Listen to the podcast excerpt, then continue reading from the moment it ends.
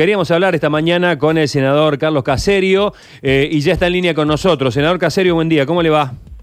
Hola, ¿qué tal? ¿Cómo estás? Un gusto escucharte. Igualmente, eh, antes que nada, han surgido en el curso de la mañana algunas otras inquietudes, pero antes que nada, eh, quiero que nos cuente cómo ha sido la, la, experiencia de estas sesiones virtuales que han inaugurado tanto en el Senado como en diputados.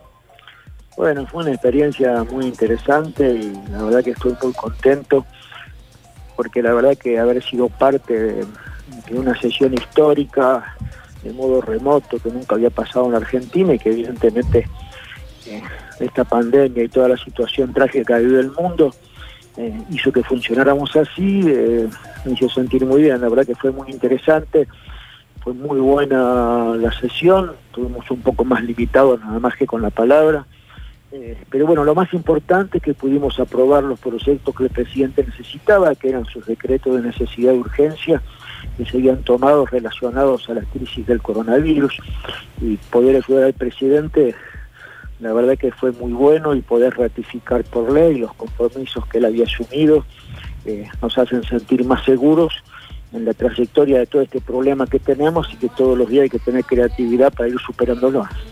Eh, ¿Hubo alguna, digamos, algo, algo contraproducente o algo que, que, que, que eh, no se haya podido hacer por la virtualidad, que sí se haya podido hacer o que sí se hace en, la, en las sesiones reales, presenciales? No, para nada, no, no, para nada, no. Evidentemente estamos acostumbrados a lo presencial, estamos acostumbrados que el debate en Argentina es cara a cara y es lo lógico que es lo mejor para hacer. Pero bueno, frente a estas circunstancias eh, se acordó una lista de oradores para que eh, sea más ordenado, todo el mundo cumplió, se cumplió con los tiempos, eh, a veces damos muchas más posibilidades de extenderse para hablar, pero bueno, eh, primero eran cuatro horas, después terminamos seis, y la idea era eh, no colapsar el sistema, ¿no es cierto?, porque tantas horas conectados de modo remoto, 71 senadores, porque hubo un solo senador ausente, 71 senadores, eh, que estaban la gran mayoría en sus provincias, Usted sabe que el tema del Senado es distinto a diputado. Uh -huh. El diputado se elige por cantidad de habitantes, entonces entre Buenos Aires, Capital Federal y los alrededores, tiene una enorme cantidad de, congres de, de, de, congresistas. En el caso del Senado somos tres, no importa que la provincia tenga 15 millones de habitantes o 100 mil, y eso hace que estén más diseminados por todo el país, unos representantes de las provincias. Uh -huh. Así que me parece que fue un éxito en todo aspecto. Eh, senador, eh, en las últimas horas eh, hemos recibido la información de que se han incrementado los contagios de COVID-19 en el país. Este, sabemos extraoficialmente que desde el gobierno se está siguiendo muy, muy, muy al detalle esta situación.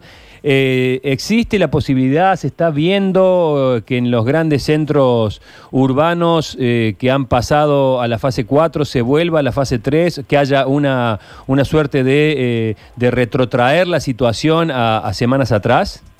Bueno, como bien lo dijo el presidente en la última conferencia de prensa y también lo dijo Larreta y lo dijo Kisilov, que son los lugares donde prácticamente tienen el 75% de los casos del país, las medidas que se toman son todas transitorias y si damos un paso adelante y vemos que esto se desmadra, vamos a tener que volver. O sea, hay una realidad.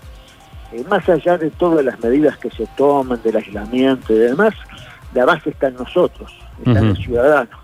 Uh -huh. Porque si usted no se tapa la cara, si usted no se cuida solo, si usted no sabe que hay determinadas normas que tiene que cumplir, si no se lava las manos, si no tiene gel, si no tiene alcohol, esto eh, se va a propagar y lo vamos a pasar mal, como en cualquier parte del mundo. Uh -huh. Entonces lo que está visualizando el gobierno es la evolución de esto hasta ahora. Estos, digamos, por decir algo, 300 casos promedio de los últimos días, eh, eh, son lo que estaba estimado. Uh -huh. Todos sabemos que esto se va a ir agrandando porque es exponencial y lo que estamos tratando es llegar a un modo de que cuando estemos en el pico pasen dos cosas primero que no sea un pico tremendo como en otras partes del mundo, como pasa en Brasil, en países similares como nosotros, Ecuador, bueno, en Chile, que han tenido que cerrar Santiago, sí. Calicanto, ¿no es cierto? Sí. Bueno, entonces, primero, de que esto no se desmadre, que los casos sean racionales en número, porque eso va a permitir que el sistema sanitario actúe. que no nos pase como las dramáticas imágenes de Italia, un país súper adelantado, donde la gente se moría en la casa o por la calle porque no había lugar donde atenderla. Eso hasta ahora está en lo que podemos responder, es lo que estaba previsto. Ahora hay que ver cómo evoluciona.